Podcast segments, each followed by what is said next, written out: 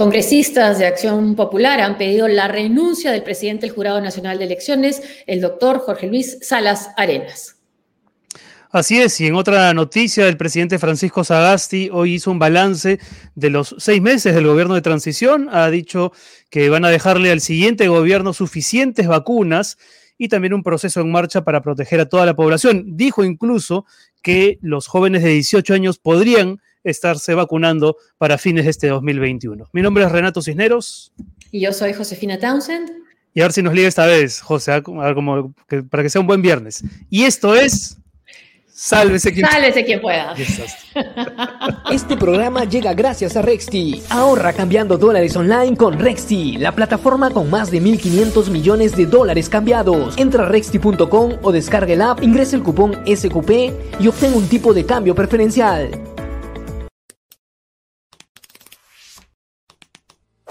Publicamos las voces más brillantes del mundo y te acompañamos a descubrir las mejores historias, pensamientos e ideas.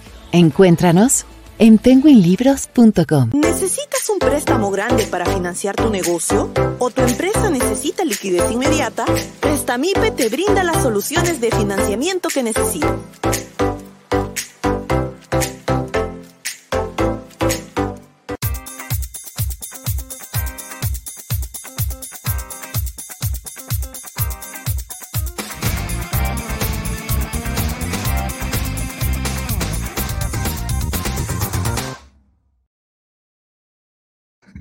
Siete de la noche con dos minutos. Me río porque el productor Pedro Acuña me dice unas cosas al oído antes de salir al aire. Muchas gracias a la gente que nos está siguiendo en nuestros canales de YouTube y de Facebook. Estamos en vivo y tenemos un súper programa, José, y tenemos que empezar agradeciéndole, además de a los muchos seguidores que ya están uniéndose a la transmisión, a nuestros auspiciadores. Comenzamos con Prestamipe, prestamipe.com soluciones de financiamiento para tu empresa. Emprestamipe.com, donde encuentras soluciones de financiamiento para tus proyectos. Solicita un préstamo con garantía hipotecaria desde 20 mil soles Was Factoring para tu empresa y obtén liquidez en cuestión de horas ingresando a prestamipe.com. Gracias Prestamipe y gracias también a Penguin Random House. Esta semana estamos promocionando Propuestas del Bicentenario, un título bien interesante donde se reúne la mirada y el análisis de ocho expertos que eh, comparten ideas en rubros tan distintos como empleo, formalización, protección social, economía, etcétera. La idea es sentar bases para un país en desarrollo, disponible en librerías. Así que muchas gracias, Penguin, por confiar en Sálvese quien pueda. Y gracias también a Rexti por también confiar en Sales de quien pueda. Y Rexti cambia dólares online con un super tipo de cambio. Ingresa el código SQP, el nombre del programa. entra a rexti.com. Muchas gracias, Rexti. Más de un millón de dólares ya cambiados en Rexti. Gracias por estar con nosotros, Rexti. Hoy va a estar con nosotros, Josefina, el titular del Jurado Nacional de Elecciones, el doctor eh, Jorge Luis eh, Salas Arenas. Antes estaremos con el analista, periodista eh, Juan Carlos Tafur y después estaremos con Eduardo Adriansen, el guionista de El último bastión, la serie peruana exitosísima que está en Netflix y que tiene además un enorme recorrido en, la tele peruana, en la tele y en el teatro peruanos. Pero antes algunas cosas que comentar, ¿no? Se presentaron finalmente los equipos que van a debatir este domingo eh, bajo moderación del colega Juan de la Puente, los equipos técnicos de Perú Libre y de Fuerza Popular. Sí, Dina Boluarte va a debatir con Patricia Juárez, Juan Pari, con Luis Carranza, que ha aparecido recién, no lo había presentado antes Keiko Fujimori, ¿no? Y es que también ha habido críticas frente ante el ex ministro por haber salido con denuncias, eh, ¿no? de maltrato laboral en la CAF. Está, bueno, Juan Pari es la primera, la persona que investigó el caso de Brecht eh, mucho antes de que viniera todo el tema de la baja. Fernando Ceballos, ¿sí? Sí, no, que va a estar eh, hablando de economía, ¿no? Mira, yo digo los temas y tú me dices quiénes van a debatir. En reforma del Estado. Dina Boluarte con Patricia Juárez. En recuperación económica y reducción de la pobreza. Juan Pari con Luis Carranza. Salud y manejo de la pandemia. Hernando Ceballos y José Recoba. Infraestructura, desarrollo regional y descentralización. Andrés Alencastre con Carlos Bruce. Andrés Alencastre no lo tenía, ¿no? No, no, lo han, no, hablado mucho de él, ¿no? Eh, seguridad ciudadana y orden interno. Abelino Guillén, el ex fiscal, y Fernando Rospigliosi. y Protección del Medio Ambiente y Desarrollo Sostenible. Celeste Rosas y Hernando Guerra García. Bueno, eso será el domingo. Vamos a ver cómo salen los partidos y los candidatos de ese debate en el que ellos no participarán. Y hablando de candidatos, hoy Keiko Fujimori anunció que mañana va a estar en Huancayo. Vamos a escucharla. Tenemos, me parece, el, el video, productor. Y como ayer anuncié, le daba 24 horas al señor Cerrón para que salga de su escondite y no hemos tenido noticias de él, hoy les digo que el día de mañana iré yo misma a Huancayo a buscarlo. Llegaré con una bandera para llevar un mensaje de paz, de esperanza. Me dirigiré también a todos los amigos que viven en la región de Junín, que han sido víctimas del gobierno de Cerrón, que se ha caracterizado por su indiferencia y su incapacidad. Pero sobre todo lanzaré un mensaje de unidad y de reconciliación para todo el Perú. Ahí está, ¿qué te pareció? Eh, bueno, que está subiendo, ha tenido una importante subida en la popularidad eh, el candidato Pedro Castillo en el centro, ¿no? Que incluye a Junín. Entonces, eso también llama la atención, ¿no? Ahora, no sé cuánto le puede funcionar a Keiko esta, esta este reto a, a Vladimir Cerrón, no, no lo sé. El, Es no te corras, arriesgado. Pedro, tampoco no sé cuánto le funcionó, ¿no? Sí. Sí, sí, es arriesgado. Antes de ir con Juan Carlos Tafur, que ya está listo para comentar con nosotros esta y otras, y otras informaciones de- y otros temas de coyuntura, eh, simplemente invitar a la gente a aprovechar que está ahí justo el código QR para que lo escaneen con su celular y puedan yapearnos y colaborar con este programa o también pueden plinearnos al 99 27 26 404 y ayudarnos a mantener este sálvese quien pueda.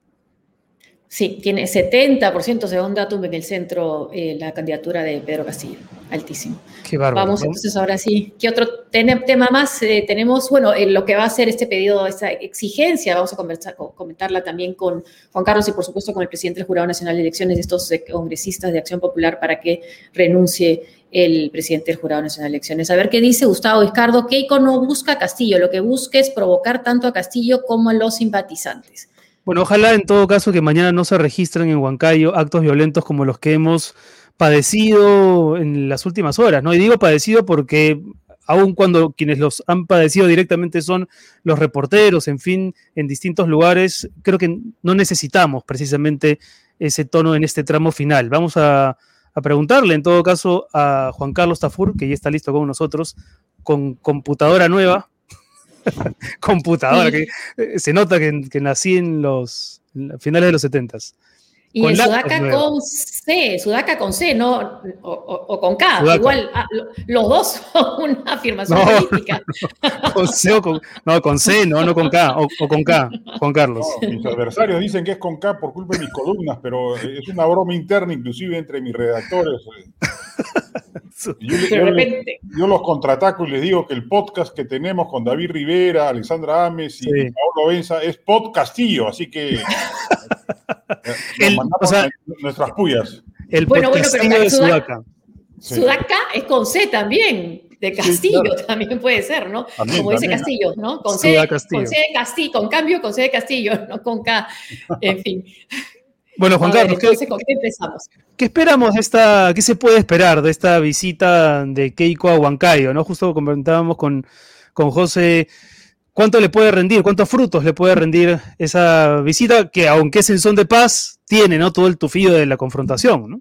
Bueno, claramente lo que busca, lo que yo entiendo es que el equipo de campaña de Keiko presume que eh, Keiko le puede ganar a Castillo más que por sus propios aciertos, por los errores de Castillo y particularmente de Cerrón. Entonces, Mm, la estrategia es provocar a Cerrón para que hable, Para que se equivoque. para que se equivoque, bajo la presunción de que eso le puede costar puntos en el centro. Y efectivamente en el centro, Castillo ha subido de 61 a 70%. 70. y Keiko se ha caído de 25 a 18. Ya ha estado en el centro, ha estado recorriendo el centro. Me acuerdo que ha ido Sí. a Pichanaki, o sea, ha estado Junín. Sí, o sea que va a tener que intensificar su campaña ahí. La encuesta de Datum muestra, sobre todo, lo que más llama la atención es la- el cambio que ha habido en el centro y el cambio que ha habido en el sector E, donde, donde Castillo sube de 51 a 55 y Keiko se desploma de 34 a 26. Mm, Entonces yo creo que ya es hora de que si Keiko quiere ganar la elección, cambie de estrategia. O sea, el Perú versus el comunismo. sumado al terruqueo de, los, de la mayoría de los canales de comunicación, ya no le basta. O sea, eh, cuando yo hablaba con gente del equipo de campaña de Keiko, me decían, no, el Perú versus el comunismo es el mantel sobre la mesa y sobre ese mantel vamos a colocar un buffet de, propuestas y de proyectos. Bueno, pues ya el público asistente ya tiene hambre, ¿no? pero, eh, pero, claro, está hasta planteándolo mal, ¿no? Porque en tiempos tan duros como esto, hablar de buffet también es ofensivo. No, sí, claro, o sea, eso no es que lo digan no, pero lo piensan en esos términos. o sea, ahí hay un alejamiento, ¿no? Claro, en el sentido de que viene una, batería de propuestas y de mm. proyectos dirigidos a distintos sectores, pero yo creo que ya es hora de que los empiecen a hacer, porque el, eh, no funcionó lo del canon, el 40%. Eh, el canon minero, la sí, no 65, los programas sociales. Los colegios que parece que no hay manera de construirlos en el tiempo que dice, no sé y además Castillo tiene un voto muy duro. esa es la principal conclusión, creo mm. yo, que es refractario a cualquier eh, denuncia que lo vincule a, elementos filosenderistas, a improvisación de sus equipos técnicos, a ausencia de programa de gobierno, a radicalidad de izquierda. No lo golpea.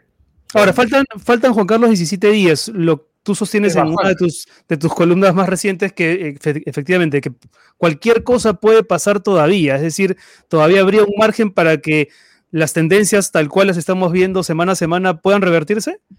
Mira, hay, yo he calculado en la segunda vuelta del 2016, sumando blancos y viciados, llegaron a 6% de la, del, total de votos. Solo 6%. Y ahorita, si sumamos en las encuestas, de, la de Ipsos, por ejemplo, en la que me he tomado el trabajo de, analizarla, hay un 23% de gente que vota blanco, viciado o no precisa. En consecuencia, hay un 17% de electores que todavía inclinarán, se inclinarán por alguno de los candidatos. Según la encuesta de CPI, la mayoría de los indecisos tiene preferencia por Keiko. Pero bueno, es una preferencia relativa porque los resultados son muy ajustados. Pero hay otro factor que también ayuda a generar incertidumbre respecto del resultado final, porque si consideramos una final muy ajustada, una final de fotografía, hay que considerar la votación del exterior. Votaron 227 mil peruanos, normalmente votan 470 mil, que es el 2% del total de votantes del país, que no lo hicieron porque no se votó en Chile, no se votó en Venezuela, no se votó en Argentina, Vamos a ver si logran votar ahora, que no lo hicieron por las restricciones sanitarias. Claro. Si esa votación se plasma de 400 mil votantes, o sea, se duplica, eh, la votación del exterior es una votación básicamente de derecha. En el sí, tradicionalmente. Ganó López Aliaga. Aquí en España ganó López Aliaga, por ejemplo. En segundo lugar, Hernando de Soto y en tercer lugar, Keiko Fujimori. Y esa votación no la miden las encuestas. Pero sí, eso no lo había las encuestas. Pero tú también dices en, tu columna que eh, no está consiguiendo la suma de todos los votos de la derecha tampoco. Que... Eso es increíble, ¿no? Eso es rarísimo, pero tiene una explicación. Hay un votante de derecha, yo creo que básicamente la derecha liberal, que es antifujimorista y no se termina de convencer por votar por Keiko. O sea, si uno suma efectivamente a todos los votantes de derecha de la primera vuelta, Keiko debería haber empezado la segunda vuelta con 50.7% de, de intención de voto, pero eh, empezó con bajísimo, digamos, ha ido reconquistando ese sector y a eso apuntaba el mensaje del Perú versus el comunismo, a reconquistar ese voto, pero ya tiene que pensar en otros electorados y nichos mucho más específicos. Pero ¿no te parece que ese discurso del Perú eh, es poco inteligente en el sentido de que pareciera que la peruanidad es un concepto solamente atribuible a los votantes de Keiko o a los potenciales votantes de Keiko. Es decir, los votantes de Castillo no son parte del Perú, no, no, quieren a su familia, no votan por su país. No, sin duda es una arbitrariedad ideológica eh, y un exceso ideológico, sin duda, digamos, pero yo creo que era la única ecuación, o sea, no se me ocurre otra capaz de contrarrestar la de pobres versus ricos que lanzó Castillo desde el inicio que es potentísima. O sea, Ahora, es, claro, un país de ricos. Un país de ricos es una fórmula verbal que toca carne, digamos, en un país donde la pobreza además se ha incrementado. En un país rico, perdón, dice no más pobres en un país rico, no dice no más pobres en un país de ricos, ¿no? Ahora, y, también, y lo que se ve también que es una votación muy determinada por el sector social al que pertenece el votante. Así es, hay, hay, una empatía con Castillo y hay un voto de protesta por lo que consideran fallas del modelo, que a mí me parece perfectamente legítimo y entendible. O sea, yo no cuestiono por eso, me parece muy mala y muy desastrosa la campaña de terruqueo de, de muchos canales de televisión que yo creo que le están haciendo el favor a Castillo victimizándolo cuando deberían recuperar una cobertura más equilibrada en términos informativos. Eh, en mm. general, yo creo que hay que atender ese, ese 35-40% del país que se expresa a pesar de todo lo que se le dice de Castillo a favor de él, ¿no? Y hmm. que está, y que está mira, las encuestas no, no señalan que la mayoría de la gente esté a favor de un cambio radical en el modelo. Al contrario, todas las encuestas dicen que está alrededor de un 30%, pero Castillo tiene más votación que esa. Entonces se suma la gente que está disconforme con el modelo, que quiere cambios, y allí también hay un déficit en la estrategia de Keiko. Yo no le veo anunciando eh, eh, discursos de cambio del modelo. No, no. Es, pura continuidad. No, y, y, defensa de, por ejemplo, las esterilizaciones forzadas como planificación familiar o casos aislados. ese, fue un error, ese fue un error gravísimo. Gravísimo. O sea, felizmente ha pasado medio desapercibido, digamos, pero ese, ese tema le costó la elección con Humala. Una oportunidad perdida, ¿no? Una oportunidad realmente perdida, ¿no? Porque ahí perfectamente podría haber empatizado con las mujeres, con las madres de familia, las que no pudieron. Podría haber, dicho simplemente lo que, lo que firmó el 2016, cuando mm. firmó un juramento al país donde hablaba de ese tema y se solidarizaba con las víctimas de las esterilizaciones forzadas. Pero parece que se le olvidó el tema en esta última declaración. Tú dices en una columna reciente de Juan Carlos que en un eventual gobierno de Castillo le quedan dos escenarios. Si no se radicaliza tanto y sigue el consejo de los técnicos de Verónica Mendoza, se le puede voltear la bancada de Perú Libre y entonces ahí está entre la espada y la pared. Pero si se mantiene, si mantiene su guion radical, también va a estar, digamos, con la espada de Damocles encima, ¿no? ¿no? No tiene mucha salida un Castillo presidente. Castillo tiene problemas en el Congreso de todas maneras. Si se modera, tiene 31 congresistas, porque se le van los 22 eh, eh, congresistas de Cerrón que tiene Perú Libre, se queda solo con 15, más los 5 de, Juntos por el Perú, y eventualmente 10 de Acción Popular y algunos tantos más. Y si se radicaliza, solo se queda con sus 37 congresistas más los 4 de Juntos por el Perú, o sea, con 41. No le alcanza ni en uno ni en otro escenario para eh, proponer un cambio constitucional o reformar la constitución. Entonces, en esa circunstancia, ¿qué va a hacer? O sea, hmm. y además en ninguno de los dos casos alcanza tampoco el número suficiente de votos para evitar que lo vaquen. Él necesita 44 votos para que no lo vaquen. Tendría 35 o tendría 41 si se modera o se radicaliza de acuerdo al escenario. Entonces estaría en una situación de zozobra política permanente. ¿no? Eh, teníamos una pregunta, ¿no? De, uno de nuestros seguidores. No sé si lo podemos volver a poner. A ver, que era, Productor, por favor. Ahí está. Ahí está. ¿La lees tú, Renato? Sí, es un comentario de Víctor Lee Wong. Si Castillo gana, solo será por el repudio a todo el Fujimorismo. Bueno, no sé si solo, pero en todo caso va a haber un, alto factor, un voto alto antifujimorista, ¿no? Sin duda hay un antivoto fujimorista, pero igual, eh, si uno mira la última encuesta de Ipsos, trae un dato relevante en ese sentido. El antivoto de Keiko está en 46%, pero mm. viene cayendo. Estaba en 70% en marzo y ha venido cayendo y está en 46%. Y más bien el antivoto de Castillo viene subiendo, estaba en 30 eh, eh, hace, hace un mes y medio, a, comienzos de abril, y ahora está en 42. O sea, casi empatado en antivoto con Keiko Fujimori. Este, si siguen las tendencias, podríamos ver que yo, yo creo por eso que en general los astros están alineados para una final muy ajustada, donde mm. cualquiera puede ganar. Eh, yo creo que hay factores estructurales que si Keiko sabe aprovechar podrían llevarla a un triunfo muy ajustado, pero eh, en general la, elección está para cualquiera. Solamente para hablar del debate, el debate presidencial, no el debate de técnico, porque eso lamentablemente la gente no lo sigue con mucha atención y no tiene tanto impacto, pero el debate del 30 de mayo va a ser decisivo no, depende tanto de la consistencia ideológica o el empaque programático que cada candidato tenga, sino de alguna frase feliz, un gesto efectivo. Mm. Este, eh, recordemos que el, no has cambiado pelona de Kuczynski lo, hizo ganar el debate a, Keiko Fujimori, digamos. Entonces, Y Castillo no es manco, Castillo tiene eh, frases de impacto, frases efectivas. Sí, sí, preguntarle a usted, no sé si saludarla por el día del trabajo, porque no sé si trabaja y desde cuándo trabaja. Exactamente.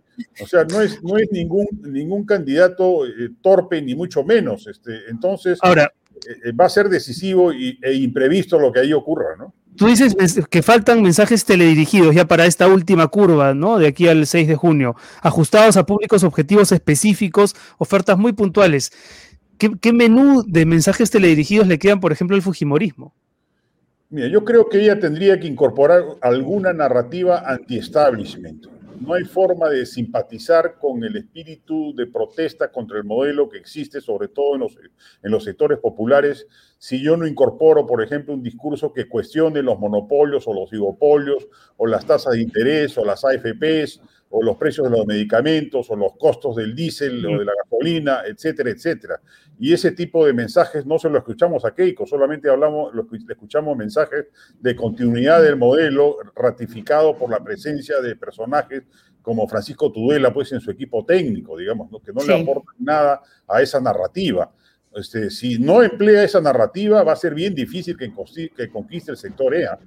Sí, sí, parece que dijera voten por mí los que no quieren el comunismo y si votan por mí, esto es lo que yo soy, ¿no? Aténganse a esas consecuencias. había, acá había otra pregunta. ya, empieza, la campaña publicitaria, oja, eso también puede incidir. Este, no hemos visto avisos hasta ahora porque... Pero más, más campaña no, la, campaña publicitaria oficial recién empieza según disposiciones de la OMPE, faltando 10 días para las elecciones.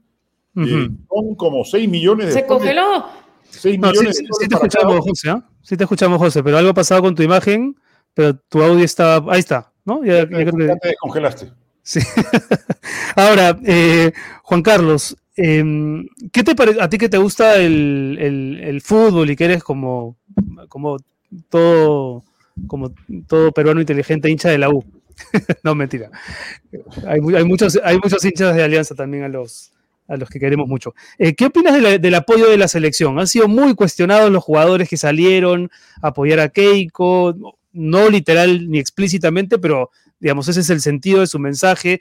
Para mí gusto han sido satanizados muy pronto y un poco arbitrariamente, pero ¿cuál es tu punto de vista? Mira, en todos los países del mundo, en democracias avanzadas, los deportistas, los artistas, los influencers, los líderes de opinión se expresan siempre a favor o en contra de alguno de los candidatos. A mí me parece normal. Aquí parece no haber costumbre de eso, pero en general creo que también, si hubieran apoyado a Castillo, estoy seguro que no los hubiesen bulleado como los han bulleado. Es verdad. Eh, porque básicamente en las redes sociales predominan los colectivos antifujimoristas pero en general eh, lo que sí ha demostrado que no ha sido tan incidente como se pensaba.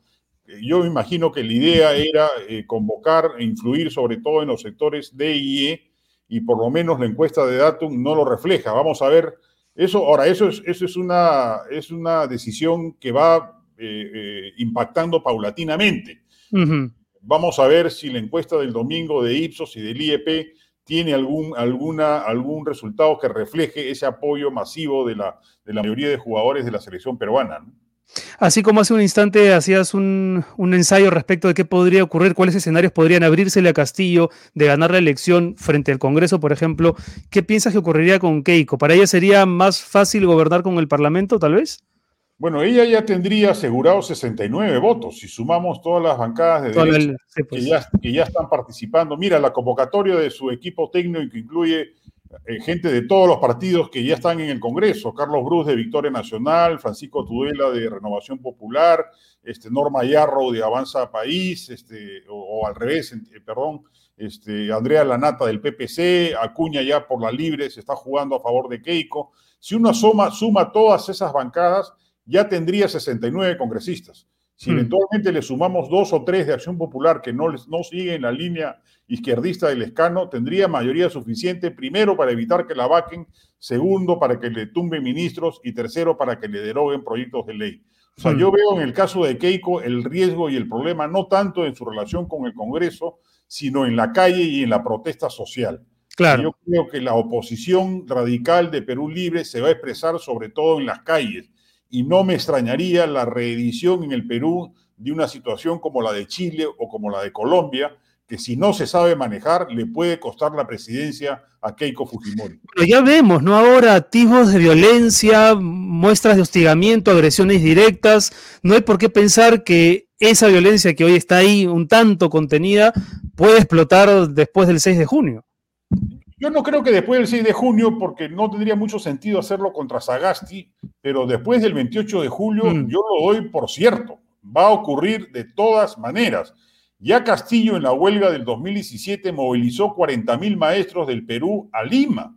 O sea, bastaría que reconvoque esa cantidad de gente y sumando a los, a los partidarios de Cerrón que se movilicen a la ciudad y generen protestas y desmanes, para generarle un problema de gobernabilidad muy serio a Keiko Fujimori, que ojalá actúe con contención preventiva, con inteligencia operativa y no a la bruta. Se, se mm. produce una represión brutal, digamos, este, eh, eh, poco inteligente, lo único que va a generar es atizar el conflicto y llevarlo a una situación de ingobernabilidad. Piñera se salvó por la pandemia y la cuarentena. De acuerdo. Piñera ya no sería presidente de Chile y Duque hasta ahora no sabe cómo salir del embrollo. Es un problema, un desafío de gobernabilidad que yo creo que Keiko va a tener de todas maneras entre manos si gana la elección. Una última pregunta, Juan Carlos. ¿Qué opinas de esta suerte de campaña que sabe a, pechada, ¿no? a chantaje, para que los líderes de opinión, los empresarios, salgan a decir por quién van a votar? ¿no? Este, ¿Crees que es el momento, efectivamente, como piensan muchos, de pronunciarse, de dar a conocer el, voto o, no? Mira, lo primero es que los líderes de opinión no influimos nada en la opinión. Esa, es la verdad de la milanesa. es verdad. no, no, este, no, son, no, somos líderes. No somos líderes de opinión en ningún campo, ni, ni periodístico, ni empresarial, ni artístico. Eh, ahora quieren que Gastón Acurio se pronuncie también, obligándolo a, a pronunciarse, etcétera no, ¿por qué? O sea, la gente tiene derecho eventualmente. Y en la próxima, en la próxima receta que, Gastón comparta, la gente va a hacer interpretaciones políticas. Ah, exacto, va a ser una interpretación semiótica de la receta para, saber si hay un apoyo escondido o encubierto a alguno de los dos candidatos. Como, ponga más de un camote, ya que quista. Claro. No, en general, mira, yo creo que la gente tiene derecho primero a votar por quien quiera y segundo a guardar reserva respecto de su mm. voto si así lo desea. Y no está obligado a manifestarse ni a pronunciarse, así como la gente también tiene derecho a hacerlo si lo considera conveniente, ¿no? Tú ya sabes por quién, no tienes que decirme, pero si, solamente si ya sabes por cuál va a ser tu voto el 6. Mira, yo prácticamente tengo decidido mi voto por Keiko Fujimori. Y yo creo que para mí la elección es lamentable eh, eh, entre dos opciones malas, este, pero yo creo que la elección se va a cifrar entre el liberalismo autoritario de Keiko Fujimori versus el caos autoritario que promete Castillo. Y en esa mm. opción yo prefiero, por, por, el camino menos malo, me parece el de Keiko Fujimori. Muy bien, bueno, te agradezco, Juan Carlos, por haber estado aquí y por habernos respondido y contado las cosas que, ves, que me parece bien interesante estos escenarios que planteas de lo que puede ocurrir luego del 6 de junio y sobre todo más interesante luego del 28 de julio. Juan Carlos Tafur estaba con nosotros, director del portal Sudaca, hincha de la U y amigo de esta casa. Hasta pronto, Juan Carlos. Nos vemos. Muy bien, vamos a esperar a Josefina Townsend. Vamos a ver si. si vamos, vamos con nuestros amigos del filtro, que como ustedes saben, son verificadores de datos. Ellos rastrean declaraciones y luego se toman el trabajo de comprobar si efectivamente lo que nos dicen los personajes políticos es verdad o es mentira. Vamos con Marian Jauregui del filtro. Hola Renato, hola Josefina. Hoy desde el filtro verificamos una fake news sobre Dina Boluarte, candidata a la vicepresidencia por Perú Libre. Durante los últimos días circuló en Twitter una publicación en la que se señalaba que Dina Boluarte, candidata de Perú Libre a la primera vicepresidencia de la República, es jefa del RENIEC. Incluso en algunas cadenas dijeron o dejaron entrever que si Pedro Castillo ganaba la segunda vuelta lo haría con muertos, revividos y fantasmas. Sin embargo, esta información es engañosa. El Registro Nacional de Identificación y Estado Civil precisó que Boluarte sí trabaja en la institución desde el 2007 y que desde el 2015 se desempeña como jefa encargada de la Oficina Registral del Óvalo Higuereta en Surco. Y remarcaron que a la fecha está con licencia sin goce de haberes. Es decir, la postulante no conduce el RENIEC, sino solamente una de sus oficinas en Lima.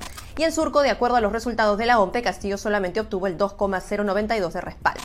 En el referido distrito, el economista Hernando de Soto ocupó el primer lugar con el 27,727% de apoyo y en segundo lugar el empresario Rafael López Aliaga. Así que como decimos en el filtro, que no te floree. Adelante con ustedes. Muchas gracias a Marian Jauregui y a los amigos del Filtro por acompañarnos aquí en el programa. Lo habíamos anunciado, eh, va a estar con nosotros ahora, a partir de ahora, el señor Jorge Luis Salas Arenas, titular del Jurado Nacional de Elecciones, a quien le agradecemos por haber elegido, sálvese quien pueda, para, para dar respuesta a las muchas preguntas que han estado circulando en redes, en, en redes y en distintos medios en los últimos días. ¿Cómo está, señor Salas Arenas? Muchas gracias por estar con nosotros. Muy amable por la entrevista. Eh, don Roberto Cisneros, doña Josefina Taubes. Eh, bueno, lo primero que queremos preguntarle es cuál es su reacción al pedido que han hecho 10 congresistas de Acción Popular pidiendo su renuncia al cargo, no solamente como titular del jurado, sino también como miembro del pleno del jurado, ¿no? por una serie de, de, temas. Uno de ellos es por haber eh, defendido presuntos terroristas en el pasado. Muy bien. Primero que nada, el Jurado Nacional de Elecciones es un, una entidad, un organismo constitucionalmente autónomo, protegido por la Constitución, que además tiene sus requisitos para acceder a él, uno de los cuales, curiosamente, está previsto en el artículo 12, inciso C, de la Ley Orgánica del Jurado Nacional de Elecciones, uh -huh. derivado desde luego de la Constitución, que señala que cualquier persona que tuviera militancia política, antes de postular al cargo de ser nombrado como este, miembro del Jurado Nacional de Elecciones, tendría que haber eh, eh, pasado cuatro años sin militar, sin pertenecer o, o sin estar vinculado. Cuatro uh -huh. años. Uh -huh. De modo que cualquier militante de cualquier organización política que tiene cuatro años en blanco desde su militancia, que renunció, se retiró, lo que fuera, no está impedido de formar parte del Jurado Nacional de Elecciones. Bueno, yo hace 40 años estuve en la universidad uh -huh. y tuve simpatías políticas, ¿cierto?, con ideas de izquierda. ¿Sí? Puntualmente con el Frente Estudiantil Revolucionario Pequinés, ¿usted fue miembro de ese, no, de ese frente? Estudiantil Revolucionario Pequinés no existe, o no existía por lo menos en mi tiempo. Son nombres que le pone, le pone la gente con el eh, afán de darle, darle este, ese, ese cariz, ¿no? Uh -huh. Lo que dicen bueno, es que tenía pero... simpatías con el Partido Comunista Chino, es lo que, lo que dice este pedido de renuncia que hacen los congresistas de Acción Popular, doctor.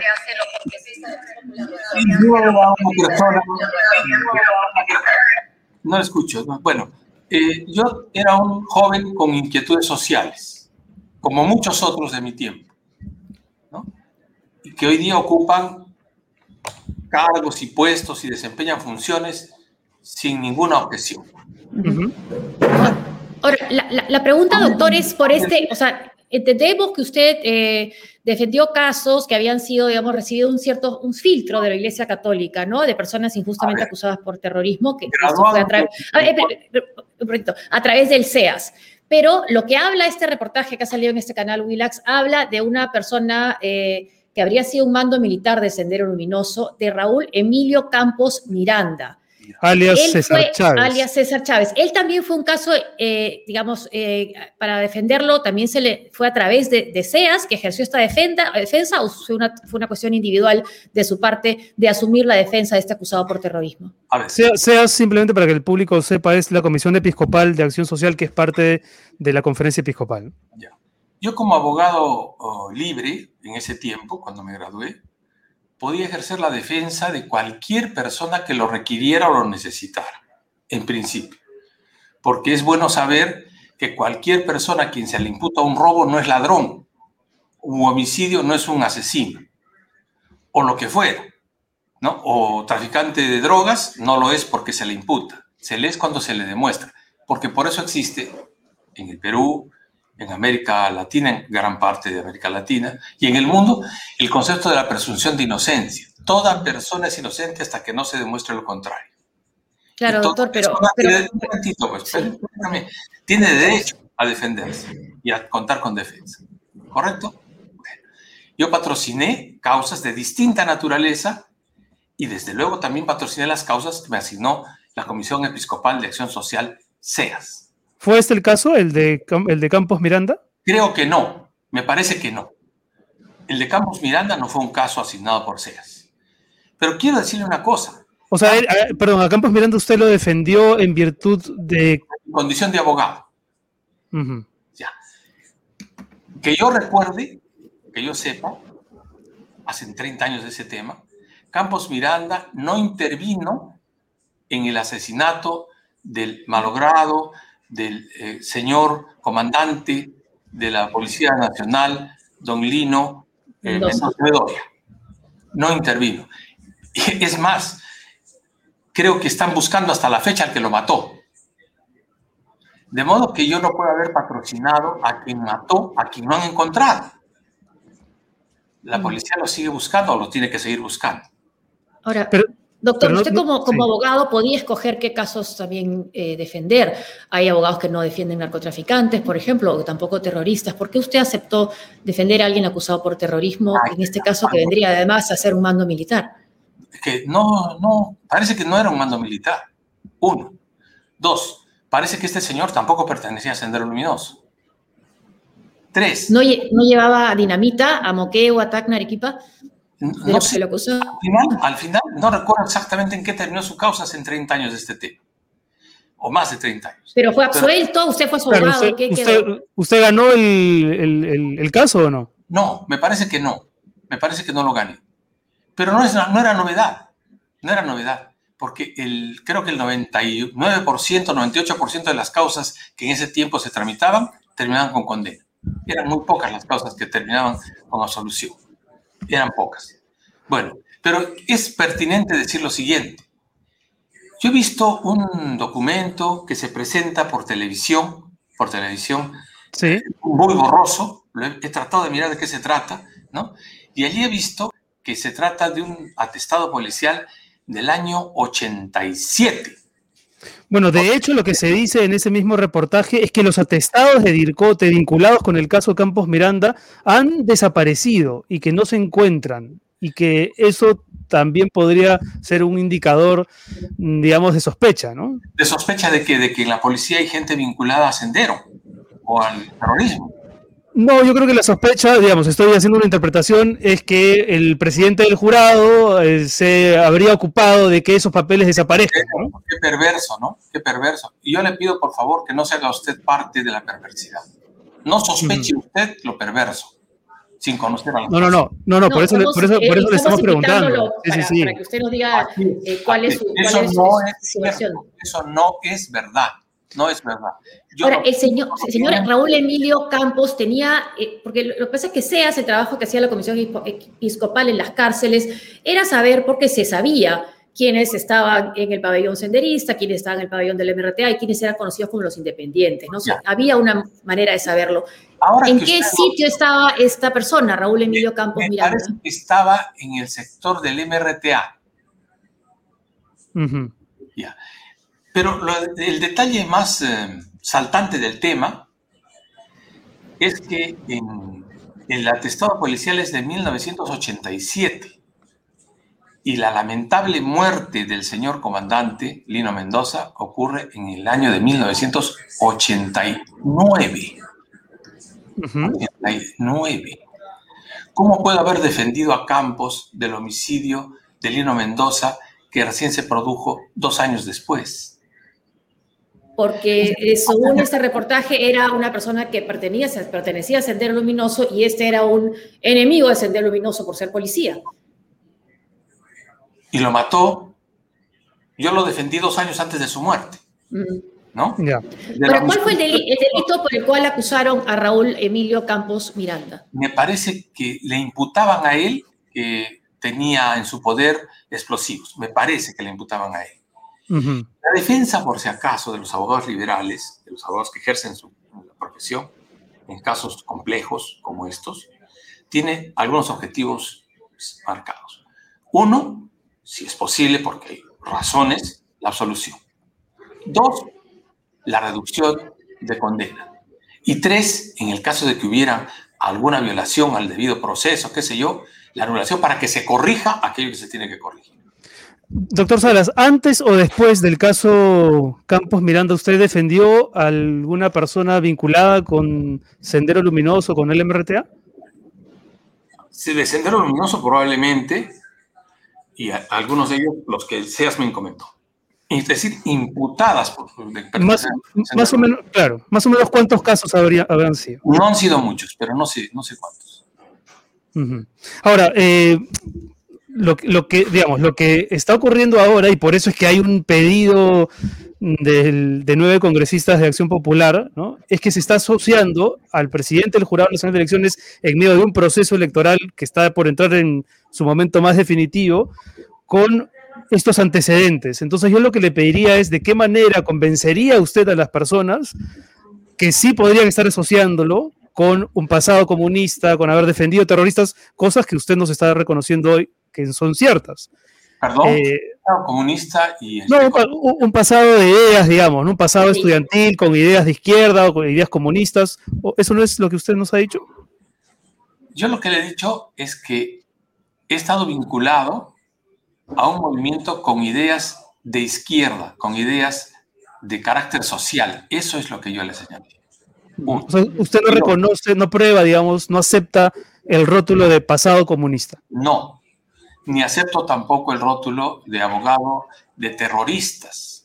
Si no, doctor, ¿qué sería? ¿Abogados de, abogados de acusados por terrorismo? De procesados, de imputados mm, por terrorismo. Ahora, doctor, lo que no, me queda muy claro es, había estos abogados democráticos, ¿no? Estaba ahí Alfredo Crespo, que además abiertamente simpatizaba, era parte de realidad de Sendero Luminoso y estaba en, la cárcel. ¿Por qué si había este, este, grupo de abogados democráticos que defendían a los terroristas, por qué usted asume defensa de procesados por terrorismo también? Nunca he conocido al doctor Crespo ni a su gente, nunca los he conocido, jamás he tratado con ellos absolutamente nada, y sería seguramente porque los parientes, familiares o amigos de las personas que estaban procesadas acudían a solicitar defensa. Sería por eso. Por eso. Eh, eh, Pero, y yo lo que le quiero completar en cuanto a la idea que usted ha planteado es cómo convencería yo a la gente. Les diría que se fijaran en la ejecutoria personal de quien habla como juez. Yo he resuelto varias causas con mi ponencia y otras sin mi ponencia entre los colegiados, ¿no? Eh, revocando soluciones en casos de terrorismo. Y declarando nulidades en absoluciones, digo también, y confirmando sentencias de condena. ¿Algún caso del que nos pueda, que, pueda ser mencionado como para que el público también busque sus antecedentes o esta mañana ha habido, he leído en el, en el, en la, no tengo a la mano casos de este tipo.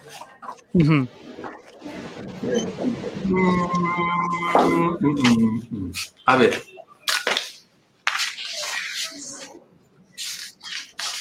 A ver. Se ha reseñado, se ha hecho una reseña de algunas causas. A ver. Por ejemplo, en la causa en que revocamos con mi ponencia, uh, haber nulidad la sentencia del 15 de octubre que eh, condenó a don José Ricardo Urbina Carrasco a pagar 5 mil soles en favor de cada uno de los agraviados, reformándola, la elevamos a 30 mil soles. ¿Quién era él? ¿Perdón? ¿Quién, ¿Quién, era el...? Señor condenado por delito de terrorismo. Ok. Luego, en una causa contra el Movadef, en el que yo no he sido el ponente, pero sí he intervenido junto a otros magistrados de la Corte Suprema, se declaró nula la sentencia que absolvió a Julio César Ramos Ortiz de la acusación formulada en su contra por delito de terrorismo. Luego tenemos una causa con mi ponencia hecha en contra de seguida, perdón. Digamos, ese, ese, punto me parece, me parece atendible, ¿no? Es decir, también usted ha intervenido en casos en los que los acusados de terrorismo o los terroristas han salido desfavorecidos.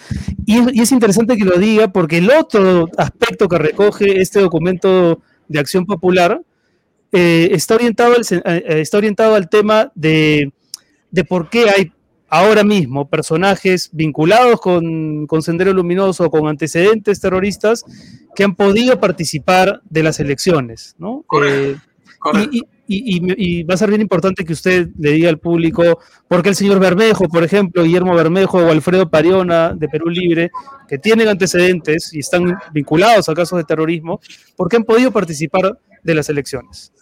Termino la idea anterior para decirle en dos palabras que el abogado patrocina presuntos agentes delictivos y el juez los juzga. El rol del juez es analizar las pruebas y según las pruebas condena o absuelve. El rol del abogado es abogar, dentro de lo razonable, desde luego, en favor de su cliente para reducir la condena, para conseguir la solución, lo que fuera. Ahora, respecto a su pregunta, es pertinente señalar que las normas, a partir del artículo 34A de la Constitución, prohíben la postulación, la postulación ah, de personas que estuvieran condenadas por delito en primera instancia por lo menos. Mm. Ninguna de las cinco personas a que usted ha hecho referencia, ninguna, ni siquiera el primero que usted ha nombrado, tiene condena de primera instancia. Es más, el Poder Judicial la primera instancia lo absolvió y subió su apelación con recurso a la Corte Suprema y la Corte Suprema anuló la absolución y dispuso nuevo juzgamiento. Nunca estuvo condenado.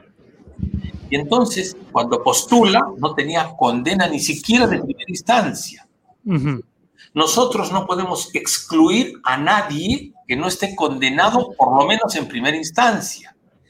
Cuando se pide tosudamente, tercamente, se pide que expulsemos, que retiremos a los que están procesados y no condenados, nos están pidiendo un imposible jurídico.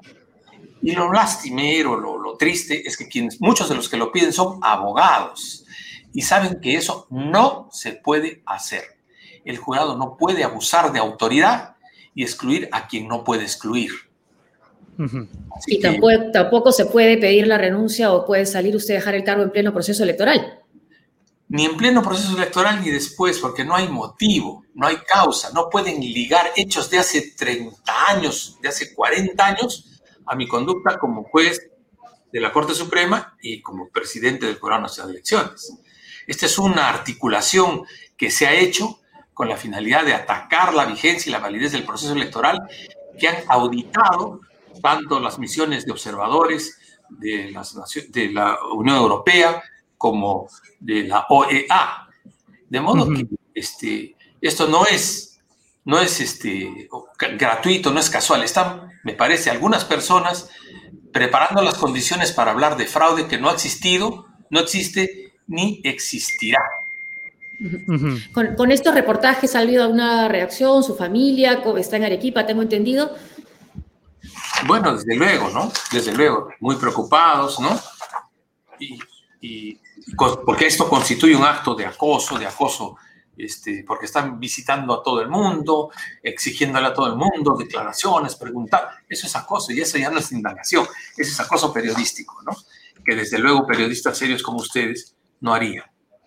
De hecho, de hecho, lo que queremos es hacer preguntas también de esta coyuntura. Por ejemplo, en este proceso electoral, eh, ahora mismo, ¿no? Cuando ya quedan dos partidos, dos candidatos para ver quién gana la presidencia, hay, hay muchas preguntas respecto de la publicidad. ¿no? Hay publicidad tendenciosa, publicidad engañosa, publicidad digital, que de manera a veces críptica se filtra en los portales más vistos ese rol de vigilancia se está ejecutando para, digamos, para que la competencia sea pareja y si se está ejecutando, lo está haciendo la OMP junto con el jurado, lo está haciendo solo el jurado. Cuéntenos un poquito. El jurado lo que tiene es un rol de fiscalización de la propaganda electoral y la OMP lo que fiscaliza por mandato de la ley es el financiamiento de las campañas electorales. Entonces, si usted se refiere a los paneles, se refiere usted a ese tipo de propaganda, le corresponde a la OMP y la OMP lo está haciendo. La OMP lo está haciendo, ¿no? Pero, eh, eh, como usted ha señalado hace un momento, hasta eso le están imputando al Jurado Nacional de Elecciones y a su presidente, ¿no? Que no hace o que hace, punto. Como cuando, dicen, como cuando dicen que usted va a dirimir la elección, que usted es el que... Usted sabe... eso, sí me dado, eso sí me ha dado risa. Eso es efectivamente, eso es falso, completamente falso. Nosotros vamos a respetar con toda claridad la voluntad popular de manera incontrovertible. Lo hemos hecho ya en la primera vuelta y hemos tomado la fotografía de la sociedad. Nosotros somos los fotógrafos, hemos fotografiado lo que, el resultado y lo hemos presentado. La OMPE ha sido el fotógrafo y nosotros hemos revelado la foto. Punto. Eso así. Ahora, doctor, también hay en varios chats que, que, estoy leyendo donde se advierte que no pueden ir a votar eh, los simpatizantes de Fuerza Popular con nada naranja ni con la camiseta del Perú. Te dice este chat, hay que pasar la voz, que por ser el, color de Keiko nos pueden vetar los personeros de Castillo. ¿Esto puede suceder? Que no se puede ni siquiera llevar un lapicero naranja, dice este chat. ¿Es así? ¿Ni la camiseta de la selección? Ese no es un, eh, una noticia, una comunicación formal del Jurado Nacional de Elecciones. No, no, no, no. Ah, es una persona que quiere ser personera, que, quiere ir a votar y que está eh, advirtiendo que eh, los personeros o los personeros con los que ha conversado esta persona está diciendo que no deben ir con la camiseta del Perú ni con colores naranjas porque pueden ser impedidos de... Mire usted, lo prudente es no tentar al diablo, ¿no? No hay que jugar a, héroe en estas cosas, ¿no? Pero la camiseta del Perú. Bueno, eh, podrían de repente, no lo sé, no lo sé, pero lo, lo concreto es, no, no, no le podría adelantar el tema, lo que sí le puedo decir es que lo prudente es no colocarse ningún emblema que identifique al partido con el interés del votante, ¿no? O sea, se, ha llegado a identificar la camiseta del Perú con el partido de Keiko Fujimori, eso sí. E, eso es una conclusión que usted la muy interesante. Habría que tomarlo en cuenta. Y no hubiese sido, ahora que habla de prudencia, eh, doctor Salas, ¿no hubiese sido prudente elegir otra plaza para el debate entre candidatos? Porque se dice que Arequipa, por un lado, es una plaza favorable a Castillo, pero además hay un tema sanitario. Entiendo que el gobierno regional de Arequipa hoy ha hecho circular un comunicado, lo tenemos precisamente en pantalla, pidiendo que se cambie de, de escenario por un tema por el tema pandémico, ¿no? Por la cantidad de, contagios y muertes por COVID-19 que hay en la región de Arequipa. A ver, aquí esta es una comunicación, una comunicación de la Gerencia Regional de Salud. Bueno, pero la gerencia pertenece al gobierno regional, ¿no? Correcto, está muy bien, está muy bien su conclusión. Le hago presente que el alcalde de la ciudad está pidiendo públicamente que se realice en Arequipa y que, según tengo entendido, el gobierno central va a declarar un día de cuarentena cerrado el día, eh, el día del debate con la finalidad de evitar que existan desplazamientos. Eso es lo que tengo entendido. Ahora, hemos hecho una consulta nosotros al Ministerio de Salud para que el Ministerio de Salud nos diga y debido, perdón, tomando en cuenta esas precauciones, resulta inconveniente o inconveniente para la salud pública efectuar el debate. Si el Ministerio de Salud nos dijera que es inconveniente, bueno, tendríamos que buscar otro lugar inmediatamente, ¿no? Porque nosotros no vamos a R con R aperturar a la gente. ¿Por qué se escogió Arequipa? Yo no he intervenido en esa decisión. La Dirección de Educación planteó la posibilidad y los partidos aceptaron, aceptaron.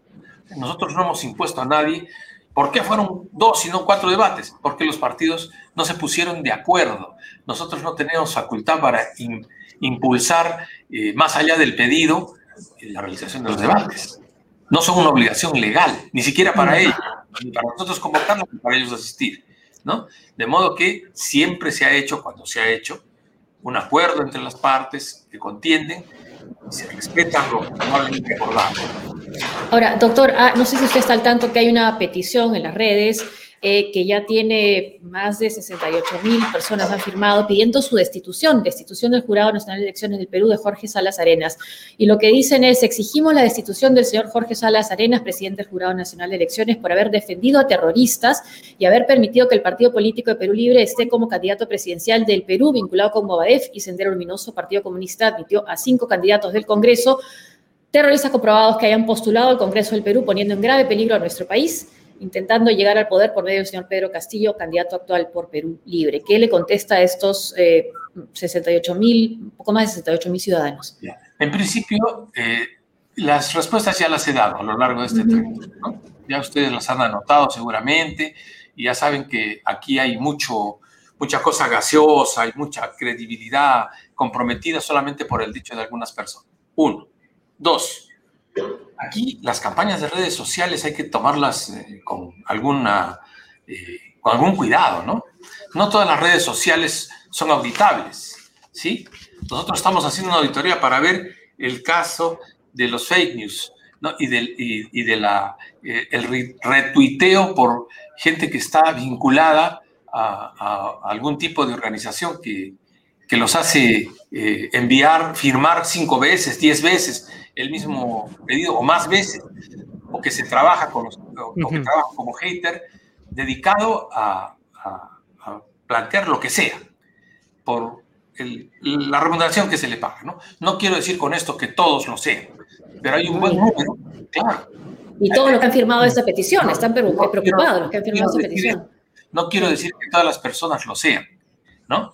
Pero yo creo que habría que mirar la experiencia internacional del Brasil, por ejemplo, en donde hubo una campaña muy este, aguda de comunicaciones de este tipo. Yo voy a hacer lo que debo hacer por mandato de la ley. Yo no soy terrorista, no he sido terrorista, no estoy vinculado al terrorismo, ni tengo nada que ver con ideas extremistas. Si, si, no va a renunciar, ¿iría a comparecer al Congreso, que también entiendo es una posibilidad que han planteado los parlamentarios, o no? El pedido del Congreso de ir a comparecer al presidente del jurado de elecciones es un pedido no legal, por no usar otro término. Es un pedido que afecta la autonomía del eh, Jurado Nacional de Elecciones. Yo como persona, como persona, puedo ir a explicarles algunas cosas, pero como presidente del Jurado Nacional de Elecciones no es razonable que vaya. Muy bien, muy bien, doctor. Muchísimas gracias por esta entrevista. Eh, le agradecemos por, por, el tiempo, por habernos dado la oportunidad en exclusiva de conversar con usted y saber sus puntos de vista y estoy seguro que la gente podrá sacar conclusiones. Muchas gracias. Muchas gracias. Yo les agradezco a ustedes que hayan tenido la gentileza de invitarme y, conversar. Aquí de lo que se trata es de no cerrar la cabeza a la información que se recibe. Hay que ver, hay que analizar. Ah, una última pregunta en un minuto. ¿Su hermano Héctor Benjamín Salas Arenas es médico de cabecera de Vizcarra o ha sido médico de cabecera de Martín Vizcarra? Jamás. Mi hermano es médico, trabaja en es médico y atendió a la mamá de Vizcarra cuatro o cinco veces a lo largo de, no sé si dos años o qué sé yo, pero no es un médico de cabecera, nunca lo fue. Ese ha sido un adorno eh, para, el, para que un señor escriba un, par de, de, líneas en su libro, ¿no? Y que luego sirva también para denostar, ¿no? Entonces, aquí el médico cumple su deber, su deber de atender y habría que advertirle a todos los jueces del país que por favor les pregunten a sus, a, sus padres, a sus hermanos, a sus primos, si piensan alguna vez en su vida postular algún cargo político, para decir no te puedo atender, porque más tarde van a decir que yo te estoy favoreciendo porque, porque tienes, porque mi hermano que es ingeniero construyó tu casa, porque mi hermano que es médico te, te, atendió, etcétera, ¿no? Entonces, a esos niveles del absurdo se está llegando. Por eso termino como comencé. La idea es atacar al presidente del Jurado Nacional de Elecciones y al Jurado Nacional de Elecciones para cimentar la idea de un fraude, para sostener la idea de un fraude, dejar constancia de que se ha dicho oportunamente que había un fraude. Yo lamento esa actitud que felizmente varios demócratas del país lo están también recusando. Ha sido el doctor Jorge Luis Salas Arenas, presidente del Jurado Nacional de Elecciones, a quien sálvese quien pueda. Muchas gracias nuevamente. Muchas gracias, muchas gracias, muchas gracias, doctor. Y José, como esta entrevista interesante, interesante el punto de vista del, del, del doctor Salas Arenas, es una entrevista que salió casi de último minuto, por eso le pedimos muchas disculpas a nuestro último invitado con quien vamos a extendernos porque es viernes y nos provoca y el streaming lo permite y los productores también. Vamos a extendernos con Eduardo Adriancén. para conversar con él, para conversar con él sobre un montón de cosas. Esperemos que Eduardo tenga tiempo y no nos chotee. Ah, tu, micro, Eduardo, no lo tienes encendido. Ahora sí. Ahora, sí, ahora sí. Ahora sí, ¿qué tal? ¿Cómo está, Josefina? Qué gusto verte. Hola, Eduardo, ¿qué tal? ¿Cómo están? ¿Qué tal? ¿Cómo les va? Bien, bien, bien, bien. Te sigo, te sigo bastante en Twitter y estoy, sí, sí, sí, oh. pendiente y, de acuerdo mucho. Sí. Qué miedo. ¿Qué tal? ¿Cómo estás? Bueno, qué, interesante todo lo que, lo que dice el, doctor este, de JNN, ¿no? Es, es impresionante cómo, cómo, el nivel de terruqueo ha llegado al grado de querer escudriñar eh, qué militante eras en la universidad. O sea, el doctor tiene ¿Hace cuántos años en la universidad? No sé, ¿qué hemos hecho en la universidad? ¿Yo qué he hecho en la universidad? Ya ni me acuerdo. No, no, si uno se pone a pensar lo que hice en la universidad, yo no me animaría a candidatear, pero ni a, ni a presidente del club de. No, ni hablar, no, ni hablar, ya uno no, ¿qué, qué va a hacer? No, y además dicen, es el frente de línea pequinesa, ¿no? Entonces eso ya lo convierte en.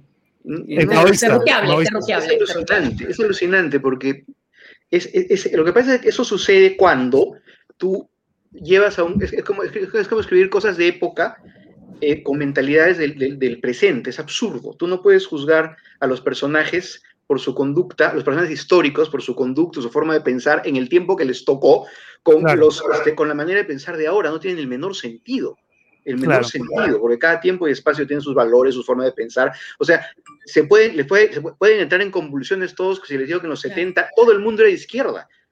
Todo el mundo era, o sea, no todo el mundo, no todo el mundo ya, pero... Pero, pero, sí, Fernando Rospigliosi, Gilberto Hume, por ejemplo, que ahora también tienen cargos importantes. Pero es que, Dios mío, yo, yo, yo tengo 57 años, tampoco soy tan chico, y yo me acuerdo de los años 70, y todo el mundo era velasquista, y todo el mundo era de izquierda. Era otro, era otro mundo. Como eran los 30, 40, eran apistas. Exacto, y, los apristas los perseguían y sufrían y eran mártires y pasaban 40 mil cosas, o sea, es, que, en fin, son esos, esas cosas pues que surgen en, momentos en que las emociones están al tope y que todo es una... Así es. Un, despelote, digamos, de, de, adrenalina, serotonina y toda la química del cerebro porque es muy emocional esto, es absolutamente ¿Qué género te parece, ¿A qué género te parece que correspondería la actual coyuntura político-electoral peruana? ¿Estamos en medio de un thriller? ¿Esto es claramente una película de terror? ¿O quieren que sea una película de terror? ¿O es una telenovela? ¿O estamos sobredimensionando, digamos, los, los miedos y al final no va a ser más que otra aburrida telenovela como, como toda la vida? A ver, si, si, yo, si yo fuese un espectador no peruano de fuera, lo vería como un despelote casi Monty Python, más o menos. visto de fuera, pensaría, esto es una parodia, es una comedia, es una cosa de humor cruel, ¿no? Como, como, hemos, como por ejemplo, ustedes han visto esas películas extraordinarias, este, a la, dictadura, la dictadura perfecta, una película mexicana, por ejemplo, es una película mexicana muy buena, se la recomiendo, búsquenla por ahí. Ah, sí, la, dictadura, perfecta. Sí, sí la he visto. Claro, sí, sí, que, es una parodia de Peña Nieto, ¿no? Sí, sí, sí, sí, Bueno, entonces, este, si yo, fuera, si yo fuera un extranjero, vería este país y diría, este país es un despelote caótico muy gracioso, ¿no? Como peruano, no, pues, porque ya, ya es una cosa que le concierne a uno y, está viviendo en medio de ese despelote. Y me parece, una, me parece triste y trágico. Me parece... Me parece que va en, una, o sea, no es una historia chistosa, más bien es como penosa, penosa porque, porque pone al descubierto muchas, muchas formas de pensar que coexisten eh, y que tal vez lo que pasa es que, punto, perdón, este, cuestión previa, como decía mi compañero es San Marcos, voy a San Marquino. San Marquino y he visto de todo, ¿ya? Y en, ya, en fin. Quiero decir, este, cuestión previa, compañeros, eh, estamos en un momento inédito en la historia, no solo del Perú, sino del mundo.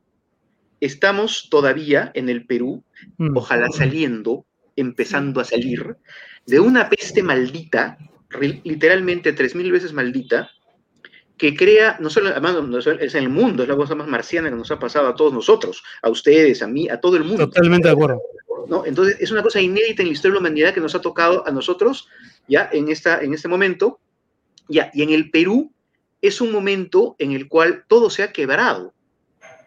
Todo se ha quebrado. O sea, a veces parece que la campaña electoral la guilleran sin entender que están, estamos en un país quebrado emocionalmente y económicamente. Sí. Como yo siempre digo, conversaba con mi hermano en la mañana, decía, o sea, este, este país, el Perú sin, sin, la, sin la peste, de repente ganaba el escano o ganaba ese centro que es de Sí. izquierda, medio derecha, medio cualquier cosa, Sí. que todo el mundo dice ya, ¿no? Pero es que ese es una, ese es un, en un Perú normal, o digamos en un Perú- Razonal, razonable. Claro. Esto acá no es la razón. no es hay- cierto. Claro. Claro. En el, en caos, las- los radicalismos se vuelven más, no sé si atractivos, pero en todo caso, más. No, este, Pero es que es- hay, hay una cuestión para entender este, este drama, este drama en términos dramatúrgicos. Estamos hablando de una situación en la cual la gente o se le ha muerto la mamá, el papá, el pariente, el que fuere, el amigo, el que fuere, porque a todo el mundo se le ha muerto alguien. Claro. ¿Y cómo, además? No, horrible. Se le ha muerto horrible por una, literalmente por una peste, ¿ya? Que no se lo imaginaban en ninguna pesadilla, que se veía en las películas. ¿ya? Entonces, a todo el mundo se le ha muerto alguien, a algunos se les han muerto los deudos más cercanos, ¿ya? A, a muchísimos, ¿ya? Y medio mundo o más, o el 70% o 80%, o ha visto su, su vida laboral quebrada, perturbada, reventada, o lo ha perdido de frente, o sus sueños se han ido al demonio porque ha quebrado, y entonces yo no entiendo cómo se pretende que la gente esté sensata. Exacto. Exacto. Tengo un voto Hay- sensato. Hay una pregunta de un seguidor sí. de nuestra comunidad. Eh, Pregunta HOR. En Perú Bicentenario mencionas en el fondo, todavía somos una comarca virreinal, temerosa de perder sus privilegios. Sí, Me imagino que la pregunta es si sigues pensando eso, ¿no? Sí. Yo, por supuesto. Sobre todo en nunca. Lima, sí, en el último bastión tú lo, lo comentas, los personajes, ¿no? El Pero es caso que de Lima. Lima, es que Lima toda la vida, toda la vida es histórico, toda la vida ha sido, y la emancipación es ya el, el- el despelote, porque en verdad, eh, perdóname que me ponga un poquito así como erudito, ¿no? Pesado, pero este, lo que pasa es que tenemos que entender que el Perú tiene dos momentos fundantes en su historia, hasta ahora dos, que son fundantes de todo lo que nos ha sucedido después. El primero es en Cajamarca con el encuentro Pizarro-Atahualpa. ¿Ya? Y El cuarto del rescate. el- el- ya, esa es la voltereta del mundo, la voltereta del mundo, es el mundo prehispánico, las culturas nativas se peleaban entre ellos, se mataban, se odiaban, ya, pero esa era su chifa, eran todos iguales. Ya, llegan los españoles, Pachacuti, todo se fue al demonio, cambió todo. Ese es el primer, primer momento fundante que empieza fatal, como pueden ver. El segundo momento fundante es la emancipación. Y la emancipación, porque todo, el virreinato, el rey, el virrey, un sistema que dura 300 y pico de años, hasta no, un poco menos, ¿no? 280 y tantos años, ¿no es cierto? Y, y de repente vienen, repampan, nos viene esta gente a decir que son libertadores, o sea, es otro despelote y todo cambia, otro Pachacuti, y la república se funda, los ideales republicanos son los ideales de un grupo de hombres blancos con plata, Ya, claro. hombres Claro. todos, porque mujer cero, hombres Bueno, todos, eh, Manuela, Manuela Sáenz. Ya, pero Manuela, Manuela y Rosa Campuzano, que son la, y María sí, Parra de. Guido, que son las tres únicas mujeres históricas que encuentras en ese tiempo, no tenían poder político. Claro, no tenían, no, tenían voto.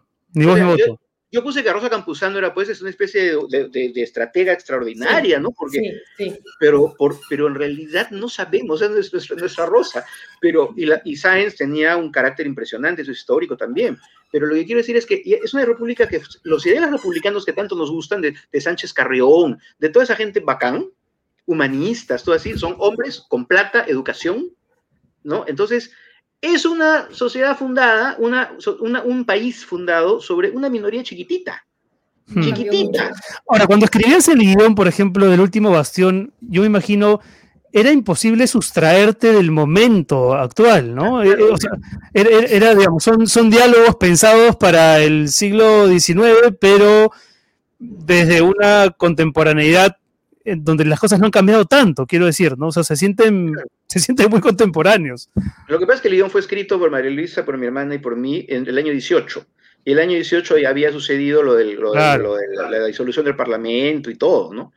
Y evidentemente lo que nosotros tenemos siempre cuando hacemos, y esto hablo en general por cu- cualquier trabajo que haga cualquier guionista sobre, sobre una historia del pasado, es tener que traer al público contemporáneo que va a ver tu producto a una empatía natural y a una simpatía por los personajes. Eso solamente lo puedes conseguir si creas, evidentemente, links, links obviamente emocionales entre el ayer y el hoy.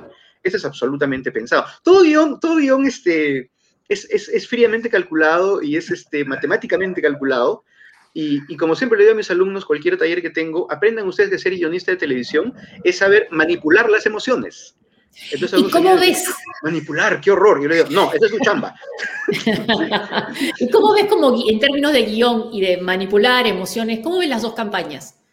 Ya, tienen una narrativa realmente impresionante en varios, en varios, por varios aspectos.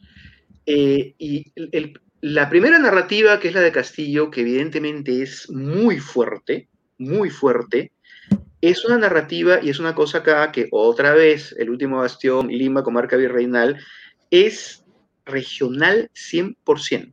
Mm. Es una narrativa regional y yo me atrevo a decir, yo, no, es que, no es que yo quiera, o sea, siempre hay que ponerle el, disclaimer que no es que uno crea que se generalice en la vida, no es así. Todos sabemos que el mundo está lleno de grises, ¿no? Ustedes no son fundamentalistas ni binarios y saben que la vida es obviamente una, una gran gama de grises. Pero digamos, yo sí me parece, mi lectura es que el voto emocional de Castillo va por un lado, mira Lima Virreinal, comarca virreinal, toda tu vida nos has mirado como provincias, empezando por el término, provincias. O el interior. Provincias del interior. O Keiko diciendo, he tenido que venir hasta aquí. He tenido que venir hasta Chota, ¿no? Entonces, entonces sinceramente, yo siento que el gran, la gran narrativa emocional del voto regional viene a decir, esta vez nosotros vamos a poner al primer poder del Estado, te guste o no, qué pena, sóbate. Es una impresión. No, que, no, no quiero decir con esto que es malditos limeños, vamos a destruirlos, no. No, es una cuestión mucho más emocional de por fin tengo la posibilidad, que es algo que nunca aprovechó Toledo, que era absolutamente también regional. Pero el señor Toledo tenía otra narrativa, otro discurso, en fin, ya no viene al caso. Pero quiero decir, es el primer presidente que yo recuerdo en términos, digamos, de, la época, bueno, lo que uno puede acordarse de lo, de, lo que ha leído también, ¿no? Del siglo XX, que trae un discurso, Castillo es el primer candidato fuerte que puede ganar la presidencia, que trae un discurso de, miren, pues yo soy un hombre que estudia, que trabaja acá en esta, en esta, ¿no? En, este, en, este, en, esta, en esta ciudad pequeña, en Chota, ¿no? Que no es una capital de región, ¿no? Que es profesor y soy absolutamente cajamarquino y se acabó. Entonces, es una narrativa muy fuerte.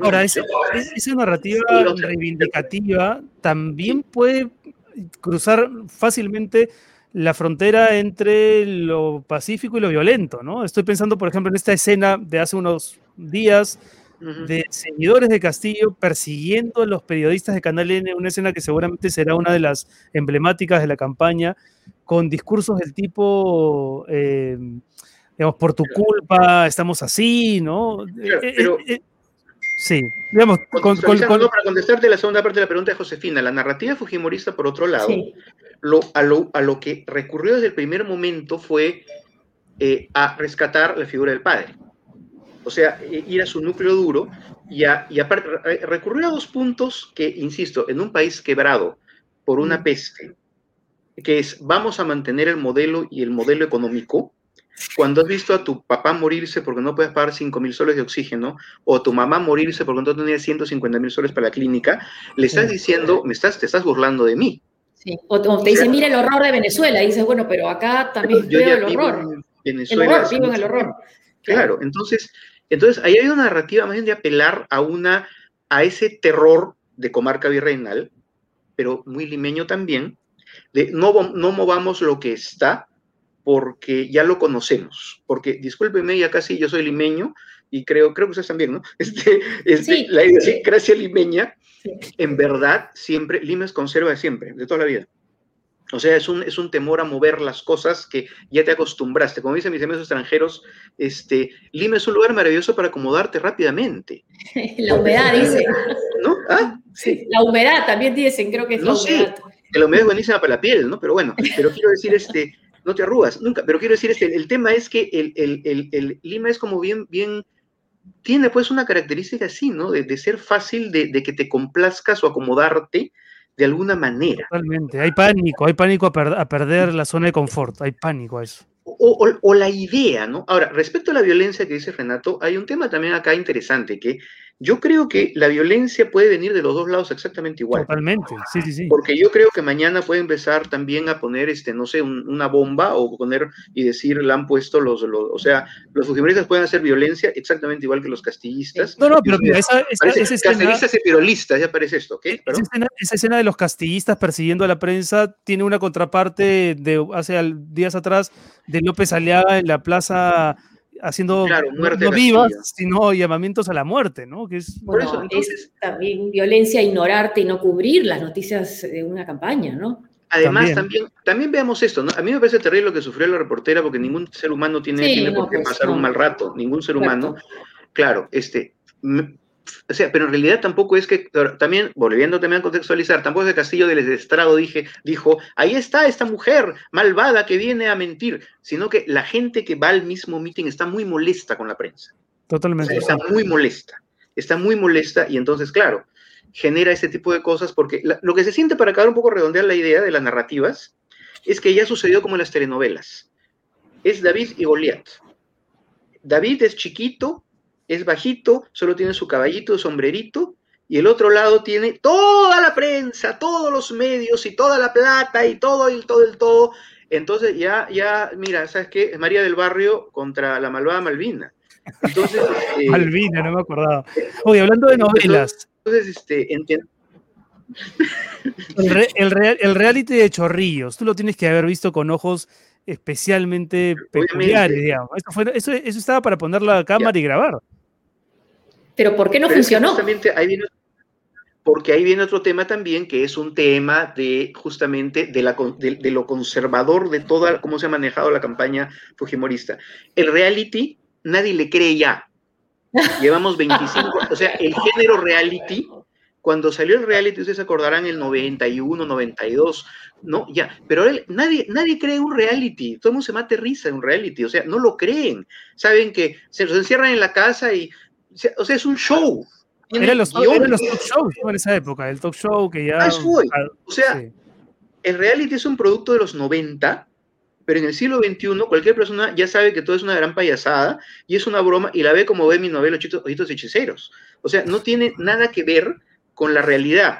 Ahora puse un tweet, el reality debería llamarse Bluffy, porque ya no es algo que la gente vea para creer que eso le pasa a alguien.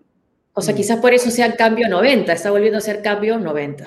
Es completamente, pero es la verdad. O sea, hay, una, hay, un, hay un desfase con sensibilidades populares alucinante. ¿eh? Alucinante. Así como el lado, así como el Perú Libre tiene un desfase fuerte con lo que son las angustias de la comarca virreinal. No sé si desfase, creo que le importa un cohete. Creo que las angustias de la comarca virreinal le importan un soberano que sí. Yo creo. Entonces, ya, ya. Y, y, el, y el desfase de la campaña FP es con la época que estamos. O sea, es un tema de, no entender las narrativas que ahora pueden funcionar. Entonces, hay mm. bastante ahí por, por analizar en términos comunicacionales, ¿no? Yo, creo que es un, un temaza que, como por ahí también dije, ya tal vez sea autopsia, ¿no? Que falló, ¿no? O sea, ya será la autopsia más que el análisis. O sea, a los hermanos Fujimori abrazándose, no les creíste nada es que no le puedes creer nada a eso, por favor, no le puedo creer, discúlpeme, perdóname, ¿no? O sea, ya, ¿cómo le voy a creer desde el momento que venden el show de mi padre se muere hace 15 años de cáncer? No digo, pero tú como dramaturgo, tú como, digamos, como dramaturgo, Como dramaturgo me parece el, recurso de la villana para hacer creer algo a, los otros, a los personajes tontos de la novela. O sea, yo pondría, yo pondría a la malvada Balbina haciendo ese show, sí, pero no lo puedo poner a, la heroína, porque la heroína parece que está tomando el pelo. Hmm. Ese es Ahora, tiempo y en, el, lado de Castillo, digamos, en la dramaturgia de Perú Libre, ¿no? Este personaje que entra y sale, que es Ron, ¿no? Que se esconde detrás de bastidores y, que, dirige, y que dirige la obra desde ahí, es también un personaje peculiar. Ah, completamente claro, que, claro, es un, es, un, es un lastre, es un lastre, sin duda es un lastre. Yo estoy convencido de que de no existir, el señor tendría más, o sea, tendría bastante más, estoy casi seguro sea, yo creo que le, cuesta por lo menos al señor 10 puntos, creo, de rating, de rating, de, perdón, de... Estás hablando de novelas, ¿no? Yo creo que le cuesta 10 puntos, por lo menos, eh, porque sí, pues es, es, es, cierto, es torbo, ¿no? Es este, terrible, es todo lo, que, todo lo que querramos, pero aún así, miren, se lo superan por la fuerza del, es telúrico el asunto, ¿ah? yo sí lo veo telúrico, o sea, lo veo este, que excede, excede lo que Lima puede entender como discurso que Lima se lo puede digerir. ¿Comprenden? O sea, hay un, hay un tema ahí de estas narrativas son diferentes. No porque sea, no porque sea tampoco también, es que también, yo lo que siempre, siempre trato de cuando hablo así, de especificar, por favor, no es que se piense que regiones es la vaquita y el cerro y la lagunita. Y, no, mentira, regiones son ciudades, son gente, ¿no? Obviamente que hace mucho tiempo, pero, pero, pero, pero, pero, tienen, sí es cierto, un sentimiento de, de, muy, de mucha autoestima que se ha sentido muy violentada por muchísimo tiempo por el centralismo capitalino. Hmm. Y otra cosa que no toma en cuenta la idiosincrasia limeña es, por ejemplo, es que la red, la red de comunicaciones de Perú Libre ha sido una red de guerra de guerrillas a los Ho Chi Minh. ¿Ya? No es que ellos han manejado grupos de WhatsApp chiquitos entre todo el mundo, ¿ya? Y páginas de Facebook libres de cualquier de cualquier ciudad pequeñita o cualquier pueblo incluso de, de las de regiones para comunicarse entre ellos por muchas, muchas células. Ta, ta, ta, o sea, a diferencia de los ocotrocos comunicacionales del otro lado, acá no. Acá ha habido un trabajo, insisto, que se comunican por WhatsApp y por Facebook. Entonces, sinceramente, la señal abierta de la televisión les importa medio litro. Nada, nada. Hay una pregunta, hay una pregunta de un, de un seguidor de la comunidad, no sé si la tenemos, a ver, productor, que me estaba diciendo que la, ahí está, Patricia Sánchez. ¿Qué opinas de la gente que se pelea, se sacan los ojos, se bloquean del Facebook por candidatos que ni siquiera saben quiénes son, quiénes son? ¿Material para una nueva serie o un tema psiquiátrico? Qué buena pregunta, Patricia, porque nos ha pasado a todos, ¿no? ¿A, ti no te ha pasado? No, no, porque yo, yo, yo tengo, yo, yo confieso que soy Jekyll y Hyde. Yo tengo, yo, yo en Twitter, yo escribo cosas terribles, pero en, en, Facebook hago bromas, hago chistes, porque son mis amigos, o sea, tengo solo para amigos. ¿Ya? O sea, no, no es que lo hago público. Yo, mis, todos mis posts de Facebook son solo amigos. Entonces ahí hago chistes estúpidos, hago encuestas chistosas, porque, porque no me interesa, o sea, yo tengo un montón de amigos, quizá ustedes también, un montón de amigos y gente que quiero mucho respeto, que va a votar por, por, por Fuerza Popular, por terror, por lo que, la razón que quiera. Entonces yo digo, yo no me quiero pelear con Tienes razón para pelearse, exactamente, exactamente. O sea, yo no me quiero pelear con mis amigos que son buena gente. O sea, ¿me entienden? Pero te presionan, te dicen, vota, no votes viciado, votar viciado, no. A mí no me dicen nada porque ya me conocen, dicen ahí el, calvo enano este y sus, y sus estupideces. O sea, yo siempre digo, los amigos de uno en Facebook ya lo aguantan y piensan las cosas pues del pelado este, puede ser rojete, ya, pues, que hable sus ideas. Claro, en, realidad, en realidad no te peleas ahora con tus amigos. Pero bueno, ¿ah, qué? ¿Ah? ¿Ah, no, te, peleas ahora con tus amigos porque ya te peleaste en la elección del 2011, probablemente. El 11, pero, pero es que nunca me he peleado, porque sinceramente no, me, gusta pelearme con gente que respeto y aprecio. Eso sí mm. creo. Yo creo que, yo, yo, te digo, yo ahorita veo un montón de gente que yo respeto y aprecio, y entra ahí mucha gente de prensa, de periodistas, porque comprenderán ustedes, yo conozco a muchísimos periodistas en la vida, que me merecen el mayor respeto y afecto y consideración, y no me, o el señor Barajosa, yo no voy a sacar un tuit diciendo, claro. Eh, senil, no lo voy a hacer. Sí, no, no. ¿Te das cuenta? Porque sí. no se trata de eso, no se trata de eso. O sea, simplemente vas a hacer algo más inteligente, vas a hacer algo más inteligente, vas a escribir una serie donde los personajes digan esas cosas. Pero es que, es que las personas, las personas, las personas cuando llegas, mira, cuando, es, es una cosa muy, las personas cuando llegas a cierta edad te das cuenta que tienen 50.000 motivos para hacer lo que hacen, y porque tienen también temores que tal vez ya no se quiten, mm. o tal vez, pero los adultos rara vez cambian tanto. Mm. Sinceramente creo. Yo ya creo que no es que uno cambie tanto. Por eso a mí me da mucha risa cuando dicen, no, la vejez te da sabiduría. Mentira, la vejez no te da ninguna sabiduría. Si eres un viejo sabio era porque eras un adulto razonable. Y si eras un joven idiota, vas a ser un viejo idiota. Yo no creo. Yo creo que más o menos las personas tienen más o menos formada su personalidad a los 25 años, 30 años, por ahí más o menos. ¿ya? Entonces, ya la gente es como es. No le discutas porque no vale la pena. Hmm. O sea, es este, el otro día me salió una frase muy bonita que, que Dante Trujillo le, le gustó, que se me queda este, ¿cómo era este? Yo digo, mira, al final la gente, eh, la gente mayor que tiene sus ideas fijas, eh, finalmente está jugando la última etapa de la vida y aferrándose a alguna balsa para no hundirse, ¿no? Y no importa la madera que esté hecha, porque igual se va a hundir con el tiempo.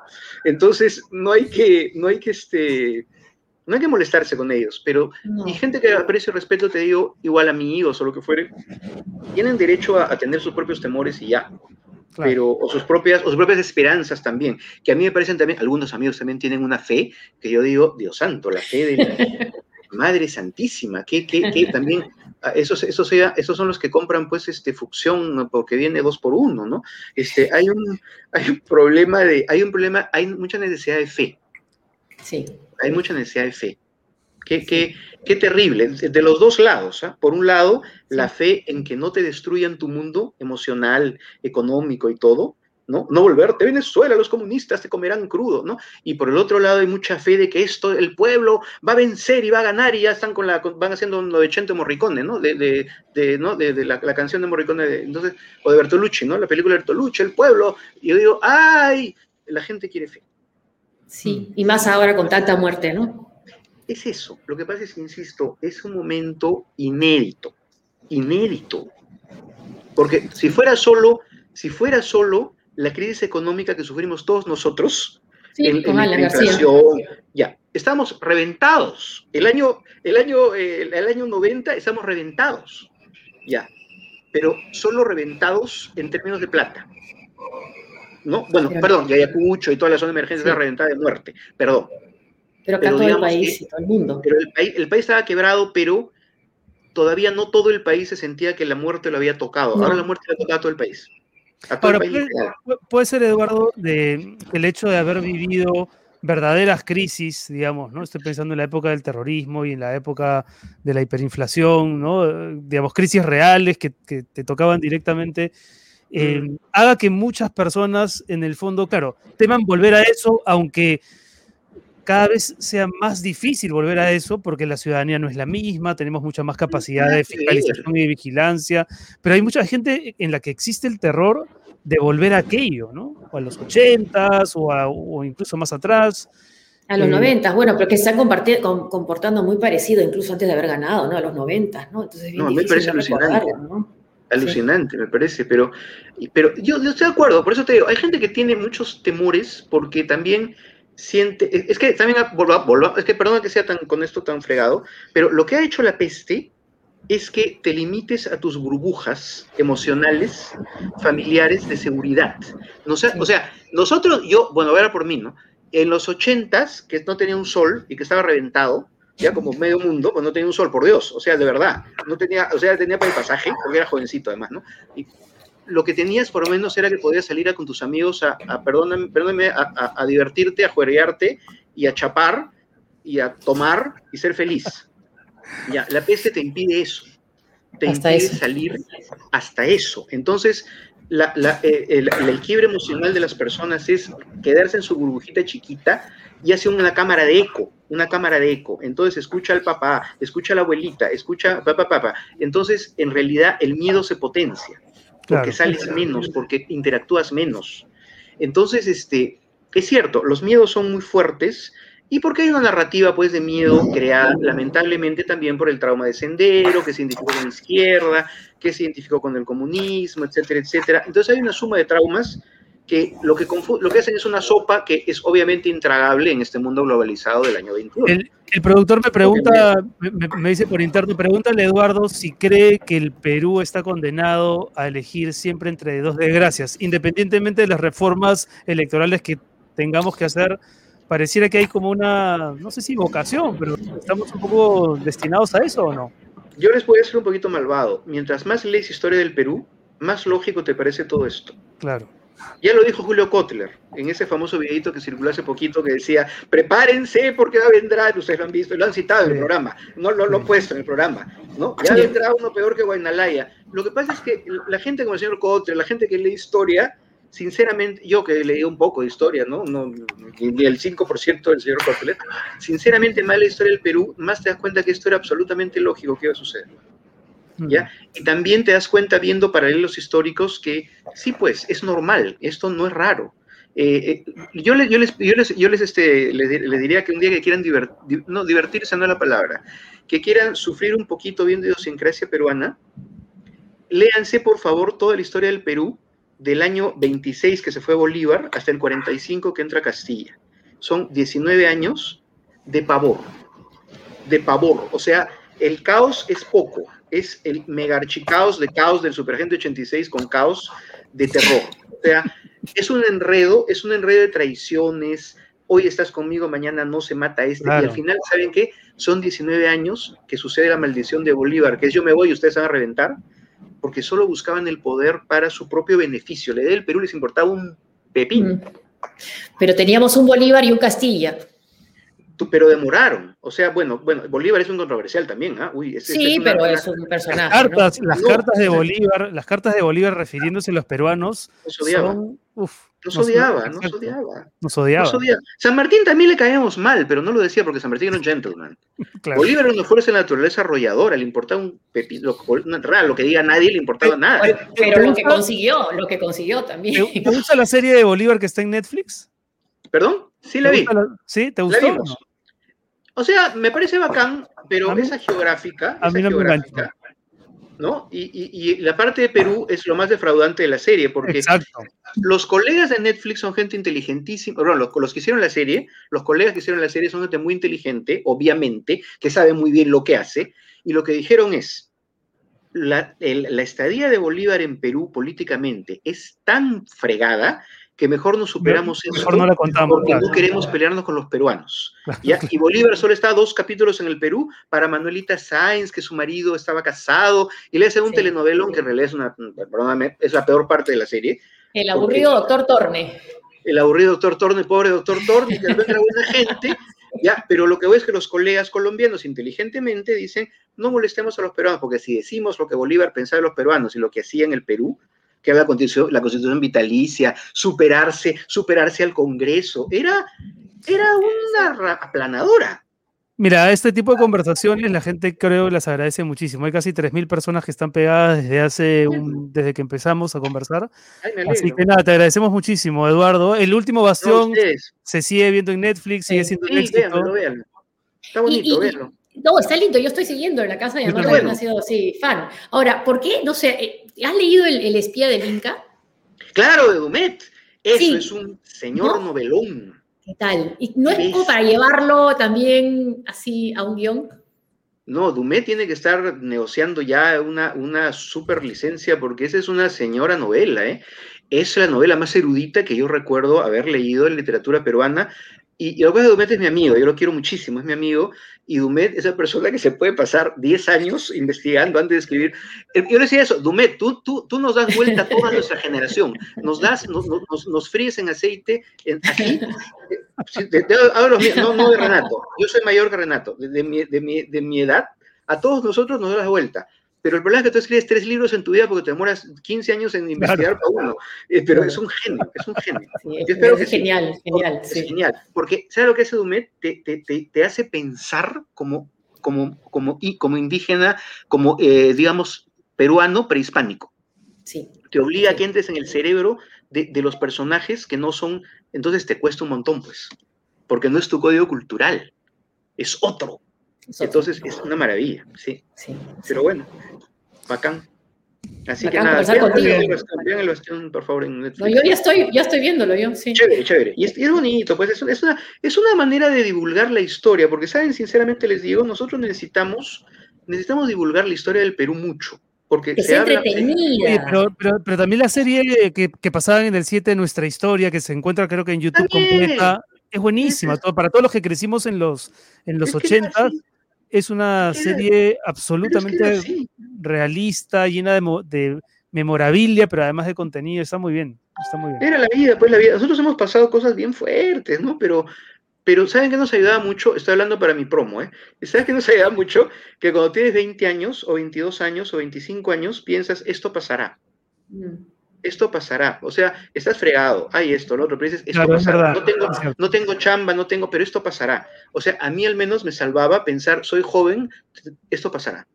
La gente que se angustia más son los padres. ¿Y ahora los papás se angustian más. Ahora tengo 57 y pienso, esto también pasará, pero no sé, lo que pasa es que ya es carácter, ¿no? O sea, yo creo que, que la vida, sinceramente, nunca va a ser lo que tú quieres que sea. Siempre es como es, porque la historia y cambia y todo, ¿te das cuenta? O sea, es una, hay que tomarlo con, ya me budista eso, ¿no? Yo siempre digo, no ya budismo, pero ya budín. Pero bueno, este, no, no, no sé. Eduardo, última pregunta, última pregunta te la hace Ricardo, no Gareca, sino Garreta.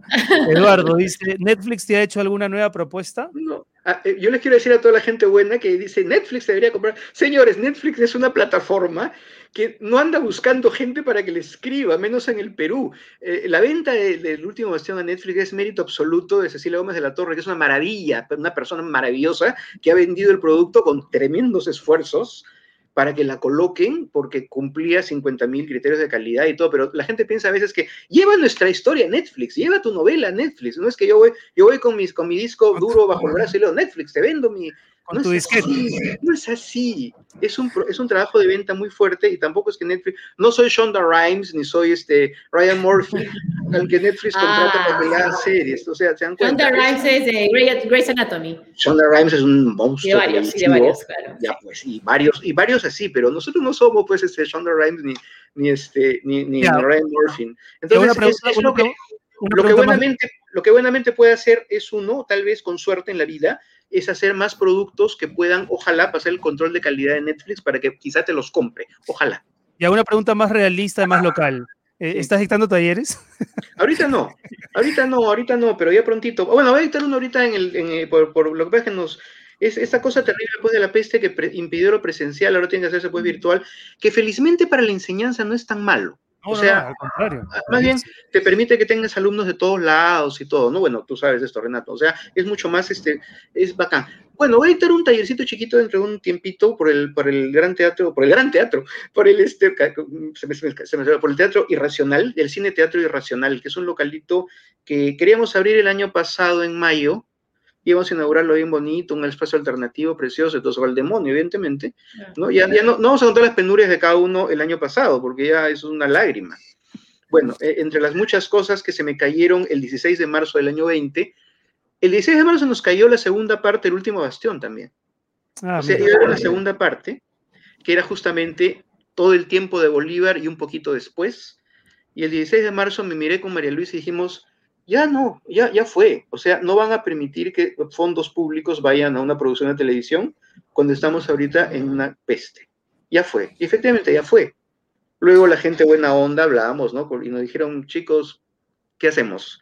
Yo le dije, es lógico, es lógico. Yo no quiero que mañana me maten diciendo se tiran no sé cuánta plata en una serie de fondos públicos cuando está, el país está quebrado. Querido Eduardo, te agradecemos muchísimo. Quiero decir por- que, que- ¿qué? perdón, para, para, para acabar, este, se me, se me, entonces tenía un financiamiento para el, para el teatro, logramos luego el- los rescate COVID y todo eso que hubo del ministerio, y logramos por lo menos rescatar algunas cosas para transmitir este vía internet, y entre ellos está cursitos, talleres, y por ahí voy a editar uno. Así que ya, ya, sé- ya en Twitter voy a sacar, ahí sacaré mi, mi cherry. Esténse Ah, sí, a la- a ahí, las ahí, redes. Ahí, te sigo. Estoy, sí, sí, estoy de acuerdo en muchas cosas las que digo. Yo no podría decirlos de esa manera tan bonita, pero me siento representada en tus Pero es tweets. que tú eres una periodista, pues una líder de opinión, tú tienes que tener mucho cuidado con eso, evidentemente. Pero yo no, pues soy un escritor que nada más habla, pero es en fin, no Vamos a sé. hablar, sí, seguro. Nada más habla. Querido Eduardo, este, ahí alguien puso Eduardo Budín Adriancén. Bueno, gracioso. Ya, bueno, ya, pues así, yo Quedó, digo, no llegué al budismo, llegué al budín. Este, muchas gracias, me dio mucho gusto verlos, Josefina, A de verdad. nosotros. A ti, Renato, este, me alegro mucho de verlos y, y nada, pues nos veremos en la vida, en la vida, en la vida Espero en que vivo. sí. Y Espero si no, que sí. acá yo los veo igual, yo Y, veo segura- y- y se- y seguramente te vamos a llamar después de la segunda vuelta, después de la, de la elección, para que Sí, nos ayudes a, a entender lo que vaya a pasar. a entender las narrativas, porque eso, y eso tiene razón Tafur. Lo que viene después es otro, otro, otro melodrama, otro drama, otro Así no es. sé. Es otra temporada. Sí, otra temporada y no va a ser fácil.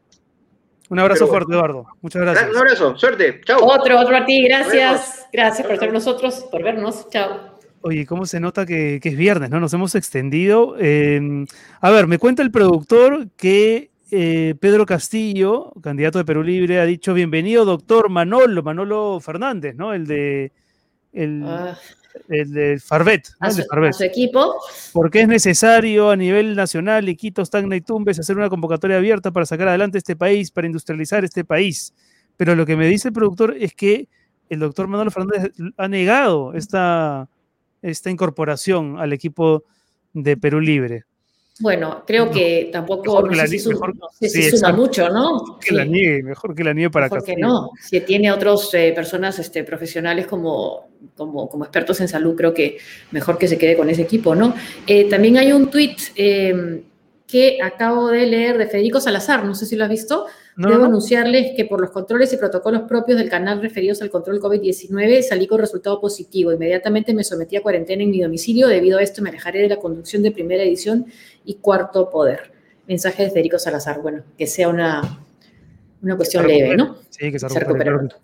Nos encontramos el lunes, eh, pero antes tenemos, por supuesto, que agradecerles a toda la gente que en verdad se ha quedado con nosotros, este, que nos sigue todos los lunes, miércoles y viernes, y a nuestros auspiciadores, ¿no, José? Que Así es. también nos ayudan a mantener este proyecto en pie. Prestamipe, por ejemplo, soluciones de financiamiento para tu empresa, ¿no? Puedes pedir factoring también. Entra a prestamipe.p. A ver, eh, Renato, si me puedes, ah, puedes seguir parte también de la. Sí, préstamos con garantía hipotecaria desde 20 mil soles hasta un millón de soles. ah, Ojo con eso. Factoring 100% digital en menos de 48 horas. Gracias, Prestamipe, por apostar por este proyecto periodístico que, que hacemos con tanto cariño. Igual que Penguin Random House, que está lanzando propuestas del Bicentenario, que es un libro muy interesante donde se aglutina la mirada eh, de ocho especialistas en temas claves, pensando en trazar rutas para un país en desarrollo. Se presentó esta semana y está disponible en todas las librerías. Penguin Random House también aquí en el programa. Y nos sigue acompañando también Rexti, cambia dólares online con un super tipo de cambio. Ingresa el código SQP, rexti.com. Rexti, muchas gracias. Y cerramos el programa con la viñeta de Robot B, la viñeta de humor. A ver qué. Una semana llena de conflictos, ¿no? De peleas Sí. entre los lápices y los naranjitos. Sí, ahí vemos el tajador. Lo naranja está sacando un tajador. Sí. Sí, Está buenísimo, está buenísimo. Ah, Sí. mira, y, el lápiz, y el lápiz tiene un, un, un exprimidor de naranjas. Qué bueno. Ah, ah, eso no había visto, sí. El también, exprimidor también. Sí, bueno, eso es lo que tienen que tratar de hacer los candidatos, quitarle votos, exprimir los votos de los otros. Y tajarle, ¿no? Un poco la. así la es, tajarle un poco la punta, también, así están. Muy bien, señores, muchas gracias por acompañarnos. A los posibles auspiciadores, sepan que pueden también escribir a TAR Producciones. ¿Cómo es el correo? ¿Lo tenemos por ahí, señora Cuña? Sálvese quien pueda, arroba tarproducciones.p. Listo. Ahora sí. Nos vamos a Buen fin descansar. de semana. Muchas gracias. Gracias por seguirnos. Chao, Renato. Chao a ustedes. Muchas gracias por estar ahí.